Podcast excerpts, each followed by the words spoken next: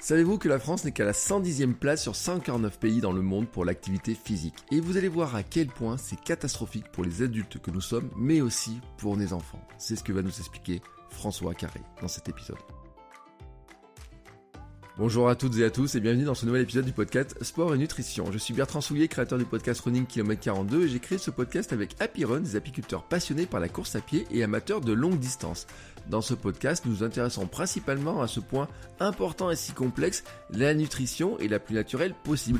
Mais, mais, mais, mais, mais, nous allons aussi vers d'autres sujets parce que nous partons à la rencontre d'athlètes, de sportifs, d'aventuriers, d'entraîneurs, de spécialistes de l'alimentation sportive et aussi, aujourd'hui, d'un médecin dont la spécialité n'est pas la nutrition, mais le cœur et l'activité physique. Car aujourd'hui dans cet épisode, j'ai la chance d'échanger avec François Carré, cardiologue et médecin du sport, professeur en physiologie cardiovasculaire à l'université de Rennes 1, triathlète, trailer, plusieurs marathons des sables à son actif, 1 minute 54 aux 800 mètres et moins d'une heure 20 sur semi-marathon. Mais finalement, nous n'avons pas parlé que de course à pied, car ce qui nous intéresse dans cet épisode, c'est sa connaissance incroyable du corps et le lien entre le sport, la santé, l'immunité, le vieillissement, et comment aussi l'alimentation, bien sûr, va venir euh, améliorer tout ça. Dans son activité clinique quotidienne, il explore les adaptations à l'exercice de sujets sains et malades pour leur conseiller une activité physique individualisée et sécurisée. Il est aussi un expert reconnu, écouté de nombreuses personnes et récemment encore par les sénateurs dans lequel il leur expliquait le rôle du sport et de l'activité physique par rapport à l'immunité.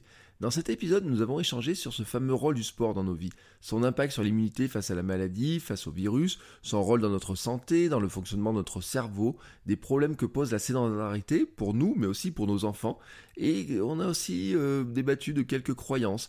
Trop de sport est-il mauvais pour la santé? Marcher ou courir est-il suffisant dans sa journée, surtout quand on est assis 10 heures par jour sur une chaise Et euh, est-ce que je peux encore progresser si je commence tardivement le sport? Et puis, il va nous parler de désir et de plaisir. Bien entendu, si vous voulez en savoir plus sur notre invité, je vous encourage à regarder les notes de l'épisode pour suivre tous les liens et à aller consulter le site du podcast happyrun.fr slash podcast ainsi que le compte Instagram at podcastsportnutrition sur lequel nous publions des compléments et la recette de nos invités. Je vous laisse maintenant écouter ma discussion avec François Carré. Bonjour François Carré. Bonjour. Comment allez-vous? Écoutez, je vais bien, il fait beau en Bretagne, donc je ne peux qu'aller bien. Ah, il fait beau en Bretagne. Alors, je vous avoue que chez moi en Auvergne, il fait pas beau du tout. Qu'aujourd'hui, je n'ai pas pu aller courir, que je suis un petit peu chafouin parce que je n'ai pas pu bouger et que ça tombe bien parce que c'est justement de ça qu'on va parler, euh, des bienfaits de l'activité physique euh, pour le pour le corps, pour l'esprit, pour euh, l'immunité, pour quels sont tous les bienfaits finalement de de l'activité physique?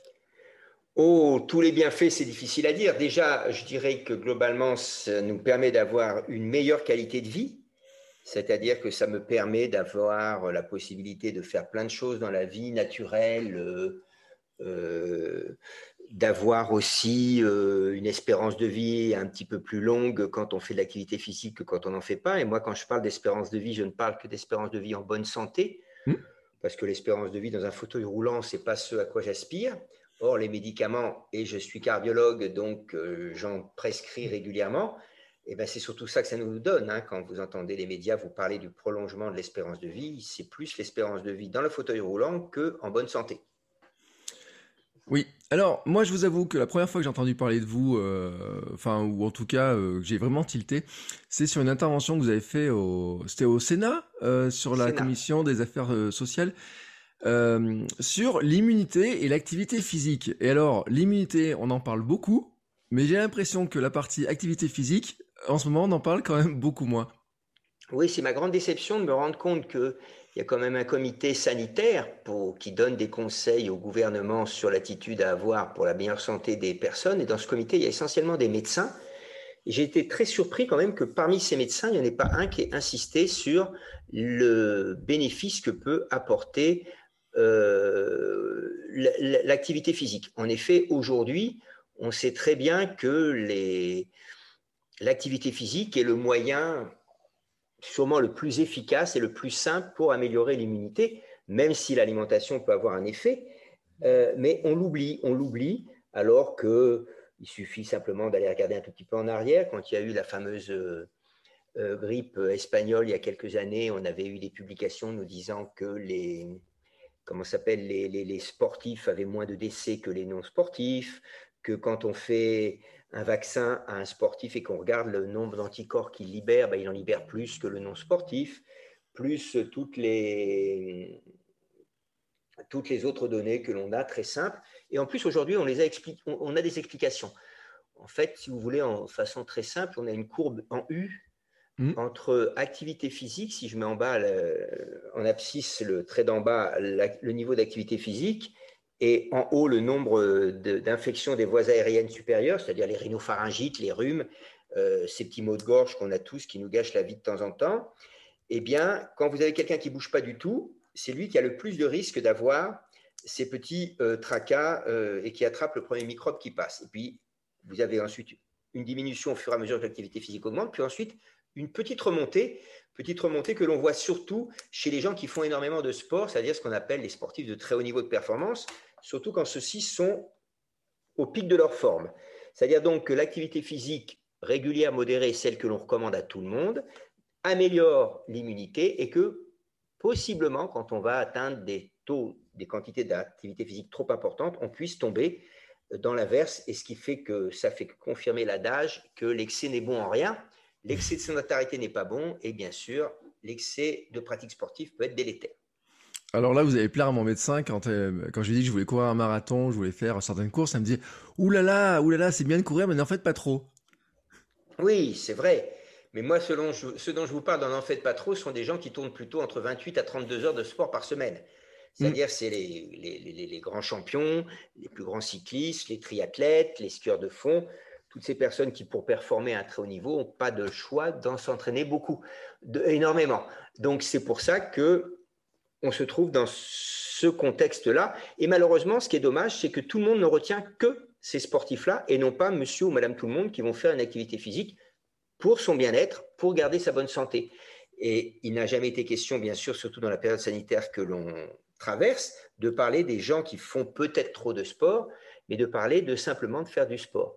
Et ce qui est dommage, c'est qu'en plus, on sait très bien comment ça marche et euh, il n'y a aucun doute là-dessus. Et j'ai jamais entendu ce mot-là, à part euh, d'un un ou deux discours, ben, n'oubliez pas de faire de l'activité physique. Mais ça, ce n'est pas, pas comme ça qu'il faut dire les choses. Je pense qu'il faut dire, vous devez faire de l'activité physique parce que ça fait partie de votre euh, santé, c'est ça qui va l'entretenir. Et euh, bah, prenons un exemple très simple. On a malheureusement eu deux études qui sont sorties récemment sur le Covid. Une qui a montré que quand si vous prenez dans une grande population de 40 000 personnes qui ont été hospitalisées pour Covid, ceux qui ont eu le plus de décès sont ceux qui faisaient le moins d'activité physique. 2,4% de décès dans ce groupe, alors que ceux qui faisaient 150 minutes d'activité physique. 150 minutes, vous voyez, ça fait 30 minutes 5 fois par semaine. Donc, ce n'est quand même pas une activité physique terrible eh bien, chez eux, il y avait 0,4%, donc 2,4% chez ceux qui ne bougent pas, contre 0,4% chez ceux qui font de décès, chez ceux qui font 150 euh, minutes d'activité physique. Donc, ça n'a fait que confirmer ce qu'on disait. Et la deuxième étude, eh bien, ça a été de mesurer, de regarder la capacité physique des gens hospitalisés. Donc, comment ils ont fait? Ben, C'est une étude américaine de la Mayo Clinic où ils avaient des malades qui suivaient avant, et il y en a parmi ceux-ci qui ont été hospitalisés pour le Covid. Hein. Mm. Et donc, ces malades-là, on connaissait leur capacité physique avant qu'ils aient le Covid. Et quand ils ont été hospitalisés, eh bien, les malades qui avaient les Covid les plus graves ou qui sont décédés sont ceux qui avaient la capacité physique la plus faible. Or, le meilleur moyen d'avoir une bonne capacité physique, c'est encore de bouger et de faire de l'activité physique. Donc, on a la preuve formelle, en fait, que aujourd'hui, dans cette période que nous traversons, ce sont les gens qui avaient la moins bonne capacité physique, donc la moins, bonne santé, qui étaient les plus fragiles. Et on retombe sur ce qui était dit dans les médias, hein. les gens avec les comorbidités, avec le surpoids, etc. Mais tout ça, ce qu'on oublie toujours, c'est que ça se relie à notre santé et à notre niveau, notre quantité d'activité physique qu'on fait. Alors, euh, ce qu'on on va essayer quand même de préciser, c'est quoi l'activité physique qu'il faudrait, qu'on va considérer? C'est quoi? C'est qu'il faut marcher ou de prendre sa voiture? C'est pas forcément que de la course, je veux dire. Non, tout à fait. Alors aujourd'hui, vous avez entièrement raison de préciser ça. On en est au point où il faut expliquer aux gens ce que c'est que l'activité physique. Je ne sais pas si vous vous rendez compte. Hein, il y a quelques années, on ne se posait pas la question. Quand je pense que euh, moi qui me bats beaucoup vis-à-vis des enfants, que vous entendez les professeurs de gymnastique nous me dire euh, ça, Tu sais, François, moi, euh, sur cinq élèves en sixième, j'en ai trois qui ne font pas quatre cloche-pieds sur le même pied. Donc là, ce n'est mm. même pas de l'activité physique, c'est de la motricité. Donc, c'est hmm. beaucoup plus grave. Donc, ça veut dire qu'il faut réexpliquer, vous avez entièrement raison, ce que c'est. Alors, nous, ce qu'on appelle activité physique, chaque fois que vous contractez un muscle, mmh. eh bien, vous faites une activité physique. C'est simple. D'accord. Hein. Donc, dès que vous dépassez en fin de compte la quantité d'oxygène que vous consommez pour vivre, parce que pour vivre, on consomme de l'oxygène, là vous êtes assis, vous consommez à peu près 3,5 millilitres d'oxygène par minute par kilo, eh bien, dès que vous dépassez ces 3,5, vous faites de l'activité physique. On considère qu'elle est significative quand vous dépassez à peu près 4 millilitres d'oxygène, peu importe. Dès que vous bougez, en fin de compte, vous faites de l'activité physique. Après, après, ce qui a été montré, c'est que le mieux, c'est de faire au moins 30 minutes d'activité physique chaque jour d'intensité modérée. Qu'est-ce qu'on appelle activité physique d'intensité modérée? C'est quand je suis un peu essoufflé, à peu près quand vous faites votre footing. Hmm. Vous êtes essoufflé, mais vous pouvez courir comme ça pendant une heure, deux heures, trois heures. Et s'il y a quelqu'un à côté de vous, vous pouvez bavarder avec lui, pas comme on parle maintenant, mais pratiquement. Ça, c'est l'activité physique modérée.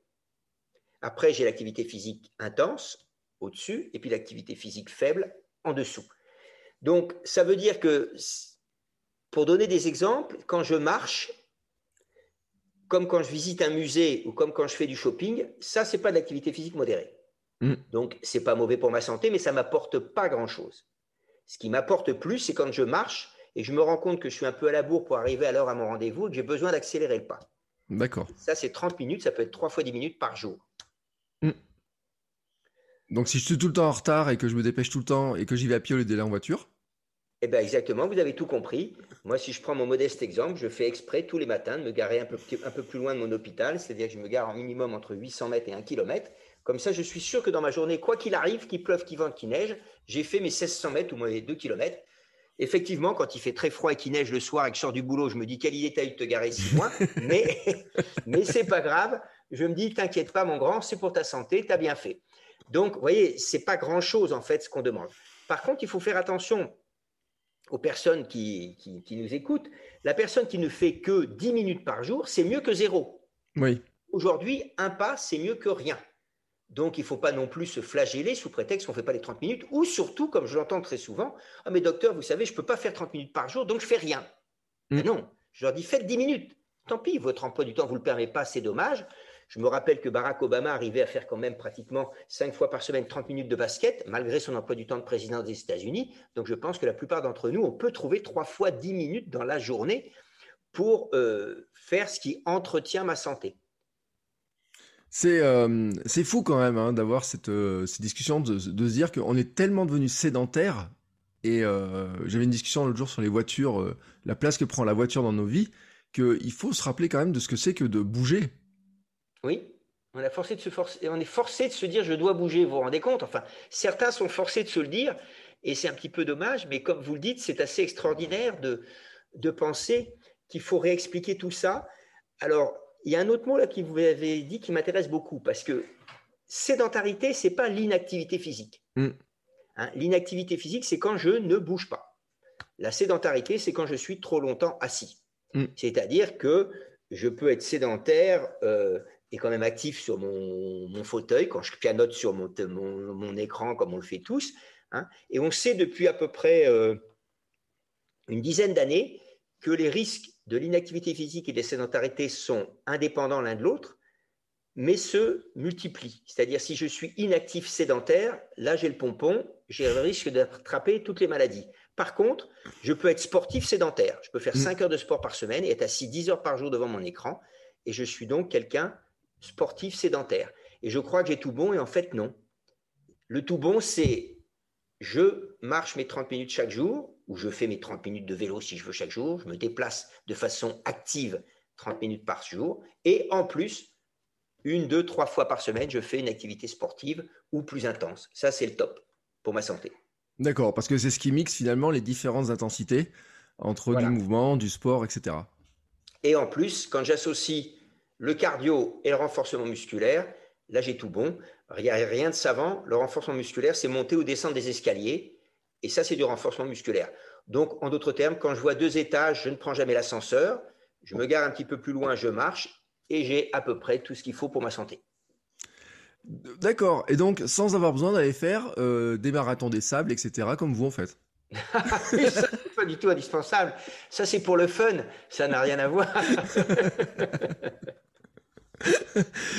oh, parce qu'on va se dire, bon, euh, là, c'est. Parce que finalement, euh, là, j'attaque sur l'inactivité, la sédentarité, etc. Mais la plupart des gens qui nous écoutent sont quand même assez sportifs. Mais c'est vrai qu'ils ont dans leur entourage des gens qui euh, sont pas trop sportifs ou des fois qui bougent pas, ils ont un petit peu de mal à les convaincre. Donc là, on leur a donné des arguments aussi pour euh, sur, sur là-dessus. Et puis on peut avoir des gens qui, qui ont pu entendre les discours de dire oui, mais attention, si tu fais trop de sport, euh, c'est pas bon, tu vas t'épuiser, tu vas te fatiguer, tu vas être sensible au virus, etc. Alors là, vous nous avez donné un super bon argument de dire que si on n'en fait pas 28 ou 30 heures, bon bah finalement, on est quand même assez tranquille. Oui, absolument. De toute façon, c'est ce que je dis toujours à mes patients euh, ou à mes pas patients ou pas encore patients, si je peux dire, parce que ceux qui bougent pas, ils seront pas mes patients un jour. Eh bien, euh, c'est de leur dire que on n'est pas là pour les transformer en champions olympiques, on est là simplement pour leur redonner quelque chose qui fait partie de notre vie. Euh, on aura l'occasion d'en reparler un petit peu, mais il faut comprendre que de toute façon, nous n'avons pas le choix parce que génétiquement, on est programmé pour bouger. Donc, mm. on n'a pas le choix. En fait, ceux qui pensent qu'ils peuvent y échapper, ils ont tort. Alors, il y a toujours des exceptions, vous savez bien, on raisonne toujours sur des populations. Mais vous avez raison, on n'est pas là pour devenir tous des champions. Chacun fait en fonction de ce qu'il aime. Et puis, c'est ce qu'on disait un petit peu, vous savez, hein, c'est pas moi qui l'ai dit, mais tout est poison, rien n'est poison, tout dépend de la dose. Donc, en fait, c'est exactement ça. Par contre, entre rien et faire 20, euh, faire 20 heures, après, les gens qui veulent faire 20 heures de sport, c'est que ça fait partie de leur. Euh, plaisir, comme le musicien qui va s'entraîner 4 heures par jour, 5 heures par jour. Pour moi, euh, ou le peintre, ou le lecteur, j'ai pas du tout de jugement, mais je garde toujours dans ma tête l'idée que je dois tout associer pour pouvoir avoir ce dont on parlait en introduction, le plus longtemps une vie en bonne santé, c'est-à-dire une vie qui me permette de faire ce que j'ai envie de faire, quel que soit l'âge. Alors oui, sur ce que vous disiez, puisque vous m'avez dit qu'il y avait beaucoup de personnes qui nous écoutaient qui étaient sportifs, ils doivent savoir ce que c'est que la consommation maximale d'oxygène. C'est un mot qui est... Vous voyez, on considère que l'idéal, c'est de garder toute sa vie, quand on est un homme, à peu près une consommation maximale d'oxygène de 25 millilitres par minute par kilo. Mm. Et quand on est une femme, c'est plutôt aux alentours de 20-21. Hein, les femmes ont une espérance de vie, même au même niveau de capacité physique, les femmes vivent plus longtemps que les hommes. Il y a donc un autre facteur que la, que la capacité physique qui intervient dessus, qu'on ne connaît pas bien, qu'on n'explique pas très bien encore aujourd'hui. Et donc, euh, vous voyez, c'est pas quelque chose. Donc, en gros, 25, ça me permet de courir à 8 km heure pendant 5 mmh. minutes. Hein, c'est une VO2 max pour courir parce que je la maintiens à 5 minutes. Donc, c'est 8 km heure. Et la femme, c'est à peu près euh, euh, qu'est-ce que je vous dis 3,5, 3 fois 6, 18, oui, ça fait 6 entre 6 et 7. Donc, ce n'est pas des champions du tout. Et si vous arrivez à maintenir le plus longtemps possible ces chiffres-là, eh bien, vous arriverez à faire à peu près tout ce que vous avez envie de faire le plus longtemps possible dans la vie de tous les jours. Faire vos courses, monter deux étages sans vous arrêter. Si vous êtes grand-père, allez marcher ou trottiner avec vos petits-enfants. Enfin, vous voyez, des choses simples en réalité. Oui, est-ce que j'étais en train de tilter là-dessus sur cette histoire finalement de vitesse euh, euh, qui est qui est pas si élevée que ça. C'est-à-dire que pour des personnes qui euh, qui à la retraite, etc. même l'intensité potentielle, elle est quand même encore maintenable assez longtemps. Oui, absolument. Et l'autre message, ce que vous dites est tout à fait vrai. Et l'autre l'autre message qui est très important, c'est que comment dire les à tout âge, je peux progresser. En fin de compte, le message qui peut faire peur aux gens, c'est de se dire, bon, ça fait 30 ans que je fais rien, je ne vais pas m'y mettre maintenant, je suis foutu. Pas du tout. À 30 ans, je peux changer mon mode de vie et je vais rattraper mon retard par rapport aux autres personnes de 30 ans. Je ne vais pas revenir comme si je, euh, en arrière, si vous voulez, je vais pas meilleur que, alors je pourrais être meilleur qu'avant, que quand j'avais 20 ans, si jamais je bougeais pas du tout quand j'avais 20 ans. Mais même à 85 ans, moi j'ai des exemples de personnes à qui on a demandé, j'ai conseillé de remarcher 10 mmh. minutes par jour, puis chaque jour de prendre l'habitude de se lever 10 fois de leur chaise et de s'asseoir de leur chaise sans céder en s'appuyant s'ils pouvaient, 10 fois le matin, 10 fois le soir, renforcement musculaire, marcher 10 minutes cardio, et qui retournaient faire leurs courses, retrouvaient leurs copains pour aller bavarder et avaient repris une vie sociale. Alors que autrement, malheureusement, ce que je vais dire est très triste, mais c'est la vraie vie. Je suis âgé, je sors plus de chez moi, je me mets dans mon fauteuil, ça dure trois mois, trois mois après je vais dans mon lit, trois mois après je suis mort. Voilà. C'est comme ça. C'est ce qui se passe dans les EHPAD. Dès que vous avez une personne âgée qui arrête de marcher, à peu près dans les six mois qui suivent, voilà de très fort, un très fort risque de décéder. C'est pour ça que je me bats pour que dans les EHPAD, il y ait des enseignants d'activité physique adaptée. On donne un, un déambulateur aux personnes ou deux cannes aux personnes qui ont du mal à marcher, mais il faut qu'elles continuent à marcher le plus longtemps possible. Alors là, on est parti sur les personnes âgées, mais sur euh, l'article que j'avais trouvé sur votre intervention au Sénat, j'avais vu que euh, vous disiez notamment chez les enfants euh, que l'activité physique aidait aussi à mieux écrire, lire, compter, mieux apprendre? Oui, oui, tout simplement parce que alors, pour expliquer ça, si vous voulez, on va revenir un petit peu à ce dont je vous parlais tout à l'heure dans le patrimoine génétique. Donc, quand je ne bouge pas et quand je suis euh, sédentaire et que je ne fais pas d'activité physique, qu'est-ce qui se passe? En fait, je vais accumuler euh, de la graisse. Alors, comment ça se mm. passe? Ben, C'est très simple. En fait, dans notre évolution, l'évolution de l'Homo sapiens, etc., eh bien, les anthropologues nous ont dit que le chasseur-cueilleur, vous savez, qui est mm. toujours très fier, on le représente toujours très fier en train de marcher, sa lance sur le dos, sur l'épaule, là, et il marchait 12 à 15 km. Ça, j'en sais rien, c'est ce que nous disent les anthropologues.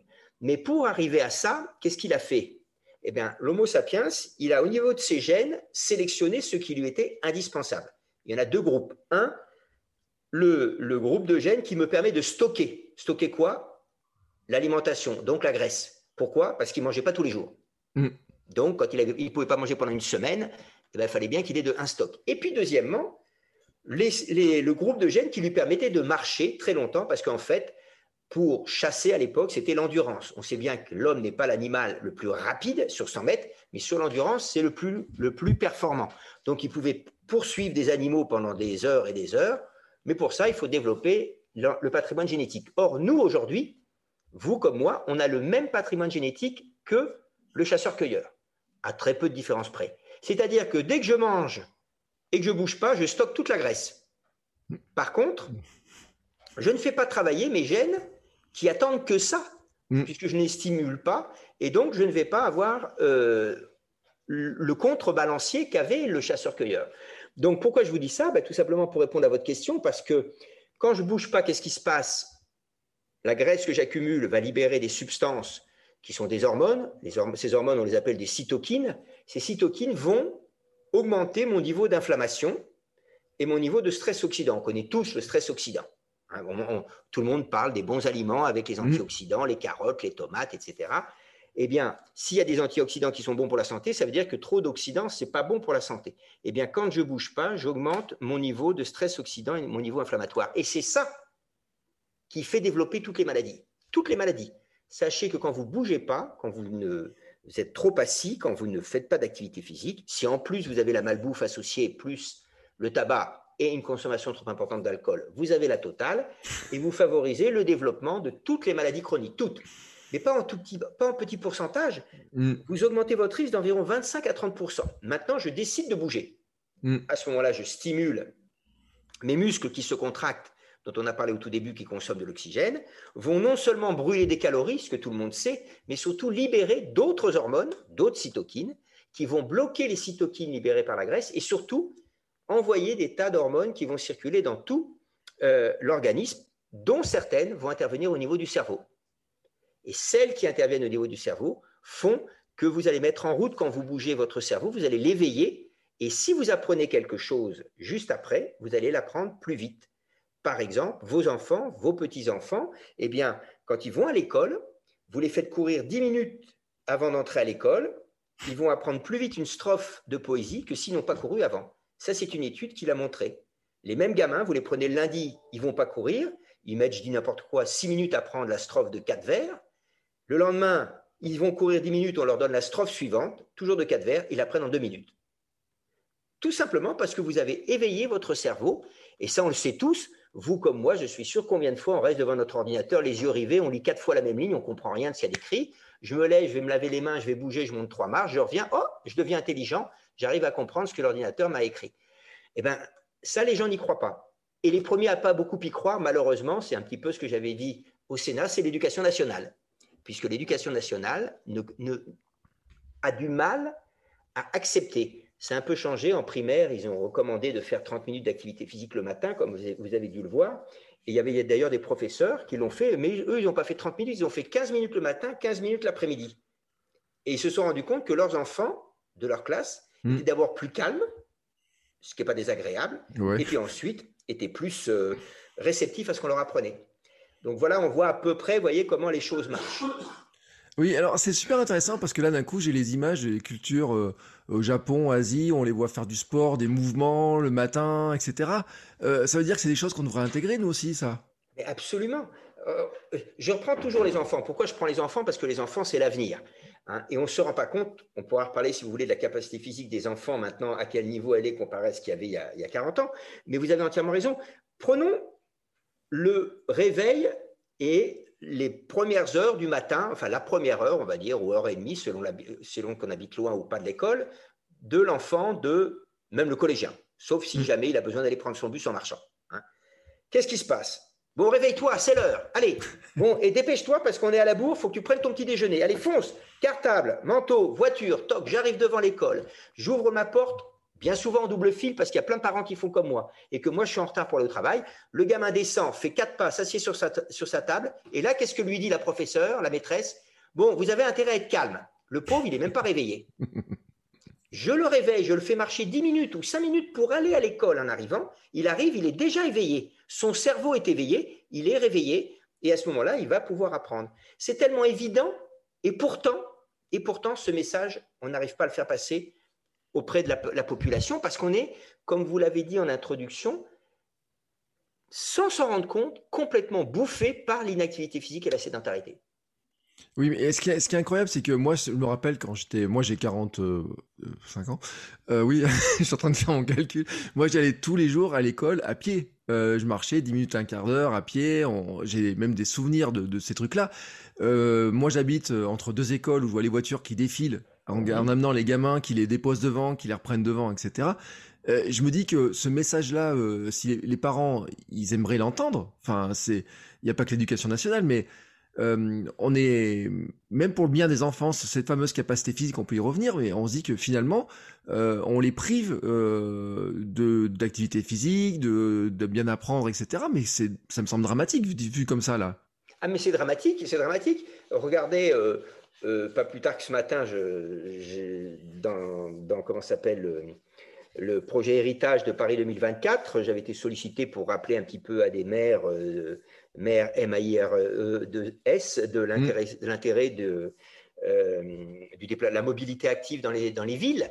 Et, c'était un petit peu ce que je leur disais. Je leur disais qu'effectivement, on ne se rend pas compte de, la simplicité de la chose, c'est ce qu'on disait en introduction, il suffit de bouger un petit peu et on a besoin de l'expliquer euh, aux parents et, on n'arrive pas effectivement à faire passer ce message qui pour moi est simple et qui est dramatique. Il est dramatique tout simplement parce que, je vous l'ai dit, on me dit que les enfants en sixième n'ont même pas de motricité. Euh, la capacité physique des collégiens entre 71, 1971 et 2011 a baissé de 25%. En gros, le collégien de 1971 mettait 3 minutes pour faire un 600 mètres, maintenant il en met 4 quand il est capable de le faire. Mmh. Quand il est capable de le faire. Pas longtemps, il n'y a pas longtemps, j'ai entendu une, lors d'un exposé, après que j'ai fait un exposé, c'était une prof de gym de lycée technologique qui parlait après moi, et qui, lycée professionnel, pardon, lycée professionnel, et qui me disait, mais vous savez, Monsieur Carré, en terminale, j'ai 50%, 50% de mes, élèves, de mes élèves qui vont pas passer le baccalauréat, le test classique euh, qui est euh, pour l'éducation physique, parce qu'ils sont pas capables mm. physiquement. Donc je les mets en handicapés, alors qu'ils ne sont pas handicapés du tout. Et le test qu'on leur propose, tenez-vous bien, c'est quoi? C'est je marche 10 minutes, je me repose 5 minutes. Je marche 10 minutes, je me repose 5 minutes et je remarche 10 minutes. Si je le fais, j'ai la moyenne. Waouh 18 ans. Et ça, l'éducation nationale le sait. Elle le voit, ce résultat. Elle mm. les a. Je pense que l'éducation physique est la seule discipline, en fait, je ne suis pas sûr, je pense qu'il y a d'autres disciplines aussi où c'est comme ça, malheureusement, mais où on diminue le, tellement les enfants sont mauvais, on est forcé de le laisser faire des performances de moins en moins bonnes pour qu'ils aient la moyenne. Au lieu de se dire, bon, ben, cette année, c'est la terminale, je peux préparer mes enfants physiquement, eh ben non, on diminue le niveau pour leur permettre d'avoir la moyenne. On est classé, oui, je vous disais ça parce que ce matin, je disais qu'on était classé alors, le chiffre exact, ça doit être 110e ou quelque chose comme ça, sur 149 au niveau activité physique dans le monde. Hmm. Hein. Et euh, quand vous prenez le dernier classement qu'il y a eu en Europe, sur les résultats scolaires, on était en Europe, je parle, avant-dernier devant Chypre. Donc, hmm. on n'est pas les meilleurs en activité physique, on n'est pas les meilleurs en, euh, en résultats scolaires et qu'on ne vienne pas me parler d'éducation physique. L'éducation physique à l'école, quand on me dit qu'il y a trois heures, un, c'est faux, parce que déjà, quand je prends tous les déplacements qu'il y a, on arrive au maximum à une heure et quart d'activité physique euh, suffisante. Mais il ne faut pas tout remettre sur le dos sur l'éducation nationale. Les parents ont aussi leurs responsabilités. Hein. Les parents, s'y montraient l'exemple, je pense qu'aujourd'hui, leurs enfants bougeraient plus. Vous l'avez dit, ils les déposent en voiture devant l'école. Ils pourraient se garer à 500 mètres de l'école et marcher avec eux. D'ailleurs, les enfants s'en souviennent très bien parce qu'ils s'en rappellent toute leur vie quand le papa ou la maman les accompagne à l'école, on parle avec eux et tout. Donc c'est dommage, mais on a un petit peu tout faux de ce côté-là, oui. Oui, et puis alors je vois que le tout faux, il va jusqu'à l'espérance de vie en bonne santé dont on parlait tout à l'heure, parce que dans votre conclusion en Sénat, vous disiez que finalement, euh, la Suède a une espérance de vie en bonne santé de 71 ans, alors que la France, on n'est qu'à 62 ans. Oui, absolument. Ça, c'est amusant parce que les médias sont quand même extraordinaires. Ils arrivent à nous faire dire, à, dire ce qu'ils ont envie de dire. Ça, je le savais déjà aussi. Mais quand ils vous disent que l'espérance de vie augmente de trois mois par an, alors ça ne va pas être le cas cette année. Hein. il va y avoir une petite mm. baisse avec euh, la Covid, malheureusement. Mais euh, ils oublient de dire que c'est les trois mois gagnés, c'est en fauteuil roulant, comme je le disais tout à l'heure. C'est n'est pas mm. le trois mois où je peux faire tout ce que je veux. Parce qu'en fait, en France, l'espérance de vie en bonne santé, elle est en moyenne de 62 ans, à peu près 64 ans chez les femmes, 61 ans chez les hommes, et ça, ça fait depuis 2012. D'accord. Ça n'a pas changé. Donc l'espérance de vie en bonne santé n'augmente pas. Et enfin, je terminerai sur ce point-là, euh, parce que c'est un chiffre qui est assez atterrant, c'est que nous sommes à 51% d'adultes en France qui sont en surpoids. C'est-à-dire que la norme, c'est d'être en surpoids, puisque la majorité des gens sont en surpoids. Les gens qui ne sont pas en surpoids ne sont pas normaux, puisqu'ils sont euh, minoritaire. Donc, vous rendez, je ne sais pas si vous vous rendez compte de ce que ça veut dire. Ça veut dire qu'aujourd'hui, un Français ou une Française sur deux sont en surpoids. D'accord. Mais moi, en fait, euh, ça veut dire que je suis devenu anormal parce que j'étais en surpoids il y a...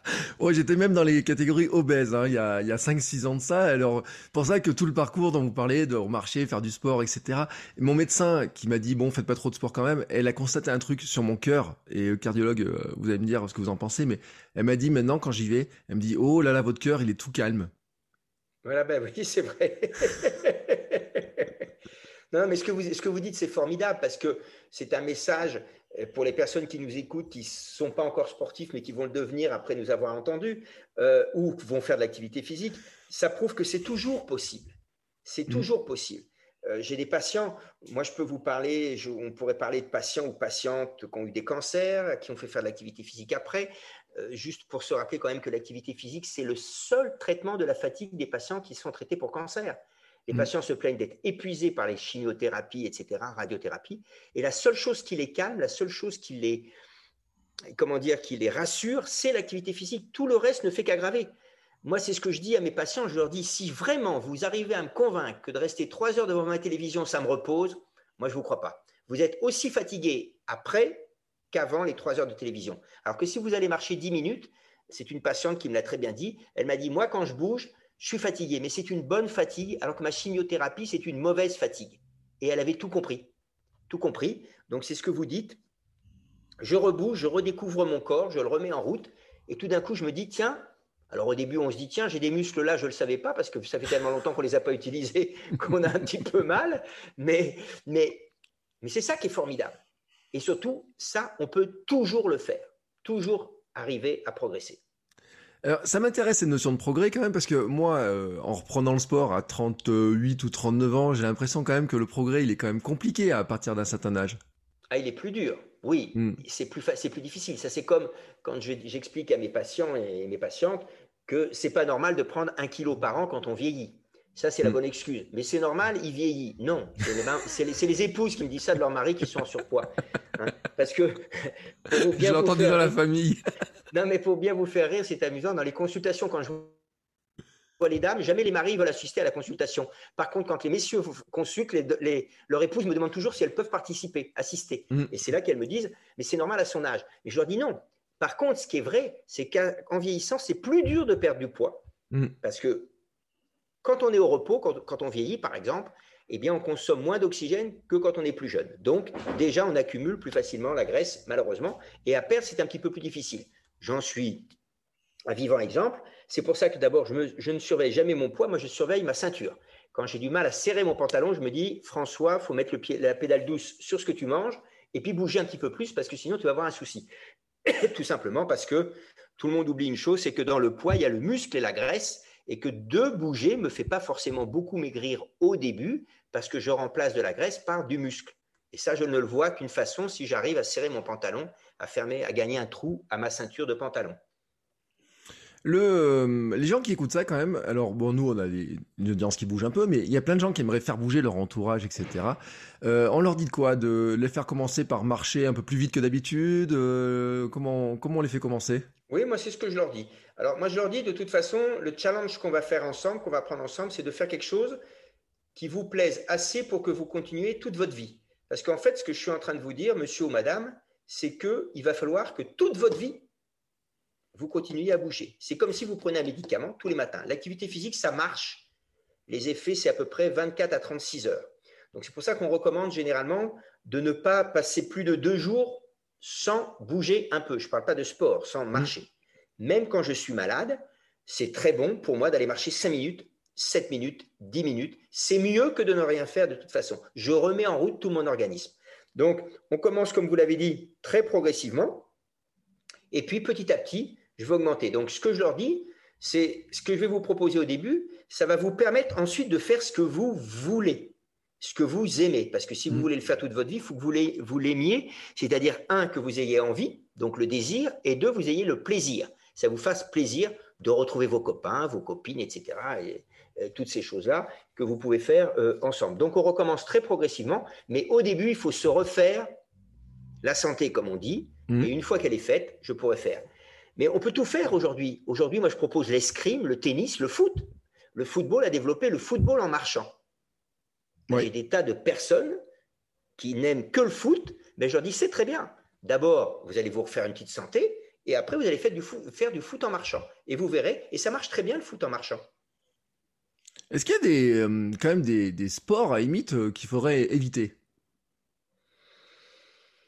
Alors, si je suis en bonne santé, J'en connais pas. Si je suis en fort surpoids, on va pas partir sur la bonne santé. On va pas commencer par tous les sports portés. C'est peut-être pas le meilleur moyen de commencer à faire du jogging ou du footing parce que je risque au niveau des articulations, sauf si je commence assez jeune, mais au bout d'un certain, certaine ancienneté de surpoids, c'est sûrement pas la meilleure façon. Il vaut mieux prendre des sports portés, type natation, éventuellement vélo ou d'autres petits types d'activités physiques, mais sûrement pas de la zumba, de la randonnée ou de la, de la marche euh, dans des, territoires, dans des terrains très escarpés. Après, oui, il y a des pathologies. Alors moi, ce n'est pas tellement les sports que je contre-indique, euh, c'est le niveau d'intensité, c'est-à-dire que, ou la durée. Pourquoi? Parce que quand je fais des exercices très intenses ou très longs, je vais mettre en jeu à un moment certaines hormones que tout le monde connaît, pour ceux qui font du sport, c'est l'adrénaline surtout, hein, l'adrénaline. l'adrénaline, c'est un, une super hormone pour me permettre de performer, mais c'est aussi une super hormone pour que mon cœur déraille un petit peu. Donc la personne qui a des problèmes cardiaques, je vais plutôt lui dire, bah, écoutez, vous pouvez faire de l'activité, je vous recommande, je vous prescris de l'activité physique, mais vous restez au niveau des soufflements dont on a parlé tout à l'heure, activité physique modérée, et vous dépassez pas des durées d'environ 45 euh, minutes à une heure et quart par séance. Voilà. D'accord. Alors, euh, j'avais une question euh, aux coureurs que vous êtes, parce qu'on a dit euh, deux marathons des sables, notamment. Quelqu'un qui prendrait le sport un peu tard, comme ça, est-ce que ce genre de course, il peut le, c'est accessible finalement relativement facilement ou pas? Alors, c'est accessible relativement facilement. c'est très difficile à dire. Ça dépend qui peut, mais tout le monde peut faire. Tout le monde s'extasie sur un marathon on court un marathon. Aujourd'hui, vous savez, euh, vous euh, qui faites aussi du sport, quand vous dites, quand vous rentrez le dimanche, que vous avez des amis qui arrivent ou de la famille et qui vous voient revenir un petit peu avec de la sueur et vous lui dites j'ai fait 12 ou 15 km, ils vous regardent comme si vous étiez euh, un surhomme Superman. Non, non, c'est c'est quand on est entraîné, c'est rien 10-12 km. D'abord, ça dépend quelle allure on fait déjà pour mm. commencer. Hein. et puis, donc c'est possible. Et ça, tout le monde peut le faire. Après, c'est pas du jour au lendemain. bien sûr, il faut commencer petit, se fixer des petits objectifs, et puis euh, toujours faire en sorte de garder un bon souvenir de la séance qu'on a fait. Le no pain, no gain, hein, j'ai pas mal, ça sert à rien, ça c'est pour certains. Et encore, ils ont tort parce que c'est pas formellement prouvé sur le plan physiologique. Bien sûr, de temps en temps, il faut se faire mal quand on veut faire performer. Et moi, je ne parle pas de performance, mais je crois que tout le monde, franchement, je crois que tout le monde peut faire un marathon. Je ne parle pas de mm. chronomètre dedans. Mm. Certains vont le faire en marchant. Vous savez, vous avez parlé du marathon des sables. Il y a des gens qui le font en marchant, hein, le mm. marathon des sables. Et ils le finissent. Hein. Donc, et je peux vous assurer que je me rappelle d'une fois un, des deux que j'ai fait où il y avait une dame qui était en très très fort surpoids et elle a fini. Hein. Elle a fini. Elle passait beaucoup plus de temps que nous sur la piste. Hein. donc c'était sûrement plus dur pour elle que pour nous. Et pourtant, elle l'a fait. Donc je ne dis pas que tout le monde doit faire le marathon des sables. Ça n'a aucun intérêt de faire le marathon des sables si on n'a pas envie de le faire. Voilà. Mm. C'est très clair. C'est pour soi. C'est un challenge qu'on se fixe personnel. Qui, qui, vaut ce qui vaut, mais on peut très bien vivre sans le marathon des sables. On peut même très bien vivre sans faire de marathon. Hein. Oui. Pas, je pense que ce n'est pas un objectif. Mais pour répondre à votre question, oui, je pense que tout le monde peut. Tout le monde peut. Moi, ce que je vois simplement, j'en reviens à ce que je vous disais, la qualité de vie. C'est tellement formidable de pouvoir faire des choses avec des amis euh, sans se dire, bah, je suis à la traîne, ils ont 10 ans de moins que moi. Ah oui, si j'avais 10 ans de moins, etc. Non. Si on s'entretient, on peut faire avec les gens euh, toujours quelque chose. C'est très important. Je, pense que c'est même majeur comme, comme plaisir. Alors, euh, je vais finir sur un petit mot sur euh, partie, par rapport à la nutrition. C'est à quel point la partie nutrition, alimentation multiplie ces effets du mouvement, ces effets de l'habitude de rebouger, etc. C'est, j'imagine, c'est un multiplicateur tout ça en fait. Oui, vous avez entièrement raison. Pour moi, on ne conçoit pas l'activité physique et ou l'activité physique et sportive avec une mauvaise nutrition. Ne faire de l'activité physique que dans le but de limiter sa prise de poids, d'abord, c'est pas très rentable parce qu'il faut mm. beaucoup, beaucoup, beaucoup, beaucoup bouger. Hein. Donc, euh, ce n'est pas le top. Donc, il faut toujours associer un petit peu. Donc, euh, je dirais euh, un petit peu ce que les sages, entre guillemets, disaient, ce qui ne veut pas dire que je suis un sage, puisque je ne fais que copier et répéter ce qu'il dit. Je suis peut-être un singe, mais pas un sage. C'est-à-dire qu'en fait, c'est bouger en fonction de mes capacités et essayer de sortir de table en ayant un tout petit peu faim à chaque repas. Voilà. Et je crois que comme ça, on arrive à l'équilibre euh, euh, qui me permet d'avoir une vie saine le plus longtemps possible. Euh, eh ben, on va finir sur ces belles paroles. Je vous remercie beaucoup pour le temps passé, mais quand même, on a une petite tradition dans le podcast. on demande toujours un petit peu si vous avez une petite recette préférée, quelque chose comme ça. Alors, il y a la recette du quotidien, mais aussi, parce que c'est une, une grande question qu'on se pose. Qu'est-ce qu'on mange pendant un marathon des sables? Pendant le marathon des sables, c'est pas le top parce que vous savez, on porte notre maison sur le dos. C'est-à-dire que le sac, dedans, on a tout sauf l'eau. L'eau nous est fournie par l'organisation. Et heureusement, parce que comme on est entre 3 à 5 litres d'eau par jour, vous imaginez le poids qu'on aurait au départ. Il y a quand même 8, 7 étapes. Donc, c'est quand même assez long. Donc, qu'est-ce qu'on mange? On mange des produits lyophilisés. Alors, mm. moi, je vous rappelle, hein, sans vous raconter ma vie, j'avais le jour de la grande étape qui fait entre 80 et 90 km et on finit de nuit. Par contre, le lendemain, on a repos, hein, donc c'est le top. Et donc, j'avais amené, parce que moi, j'adore, le matin, j'ai toujours soit noix, soit amande à mon petit déjeuner, toujours. Et donc, je m'étais amené deux petits sachets, un petit sachet de, sachet de cacahuètes bien salé, parce que c'était bon, et puis un petit sachet de noix. Et ça, ça c'était mon plaisir le jour du repos, de mes, après avoir fait mes 90 km. Et j'y pensais, je vous promets que c'est vrai, à la fin des 90 km, surtout que c'était une grande ligne droite, il y a un laser qui vous montre la route là où ça va. Mais le laser, vous le voyez depuis 30 bornes et il est toujours aussi loin, comme au marathon du Mont-Saint-Michel, où vous voyez le Mont-Saint-Michel depuis le départ et vous vous dites, mais j'arrive pas, je m'en rapproche pas, ben c'est pareil. Et donc j'ai pensé à ça et je me suis régalé avec des noix et des noisettes et des cacahuètes salées. Voilà.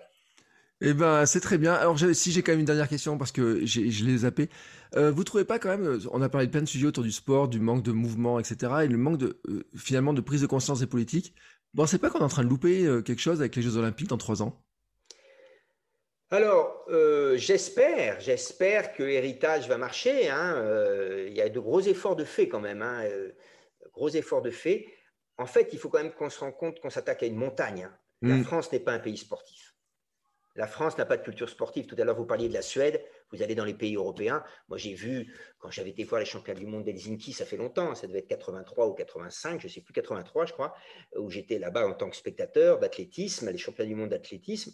Je me baladais dans les, dans les parcs. Vous aviez des, des, terrains de volée avec le filet. Vous voyez la dame arriver avec son caddie chargé à bord, qui laissait le caddie, qui jouait pendant 10 minutes, un quart d'heure avec d'autres femmes au volet. Hop, pour passer le ballon, on prenait le caddie. Vous verrez jamais ça en France. Jamais. Mm. Donc là, ce qu'on est en train d'essayer de mettre en place, il nous reste trois ans, bah, c'est ça faire changer. Et surtout, dernier message que je pourrais vous passer quand même, c'est rappeler aux gens, arrêtez de dire aux gens, c'est bien, tu fais de l'activité physique. Il faut leur dire, tu fais pas d'activité physique, mais tu ne te rends pas compte combien c'est dangereux. Je ne dirai jamais à, quelqu'un qui fume pas, c'est bien, tu fumes pas. Je dis aux fumeurs, mais vous vous rendez pas compte du risque que vous prenez. Ben là, c'est pareil. C'est très dangereux de ne pas bouger. Voilà, pour sa santé. Et rappelons-le, hein, qu'un médecin peut prédire de faire du, enfin prédire, pas prédire, peut prescrire du sport. Il doit. Il doit prescrire du sport. Et ben voilà, allez, on, prescrit une grande tournée de sport à tout le monde. Merci beaucoup en tout cas François Carré pour toute cette, pour cette discussion qui était passionnante. Euh, si on veut avoir plus d'informations, est-ce que vous avez un site, une page, des liens, des choses à recommander pour en savoir plus? Non, j'ai qu'un site LinkedIn, mais sur lequel je ne communique pas beaucoup mais, ce que je fais. J'ai pas de site, je suis pas trop comme ça. Par contre, euh, euh, mon adresse mail euh, est, interdite à personne, donc il suffit d'aller sur Internet, je suppose, puisqu'on le trouve. Autrement, c'est françois-sancedi.car, c a 2 r e, univ, U-N-I-V, trait d'union, rennes1.fr. Voilà, j'essaye de répondre, je réponds pas toujours rapidement, mais voilà. Non, non, j'ai pas de site, je suis pas trop de. Je suis, puis je suis pas bon là-dedans. Je suis pas bon. Ouais, mais en tout cas, on vous trouve sur plein d'informations parce que quand on cherche un petit peu les interventions, je mettrai des liens. Il y a vraiment des choses passionnantes hein, sur, euh, sur tous ces sujets-là. Et c'est vrai, sur les messages que vous avez fait passer, que vous avez parlé dans cet épisode-là, ben on les retrouve aussi. Donc, je mettrai des liens dans les autres épisodes. En tout cas, merci beaucoup hein, pour. Euh, c'était passionnant. Et euh, ben nous, on va se retrouver dans 15 jours pour un nouvel épisode. Ciao, ciao voilà, c'est fini. Mais si vous êtes encore ici, c'est que vous avez adoré cet épisode. Alors aidez-nous à faire connaître ce podcast en le partageant par exemple sur Instagram, at podcast sport et nutrition, et en laissant votre avis et une note 5 étoiles sur Apple Podcast. Ça nous aidera beaucoup, beaucoup, beaucoup à faire connaître le podcast. Merci beaucoup et à bientôt pour le prochain épisode.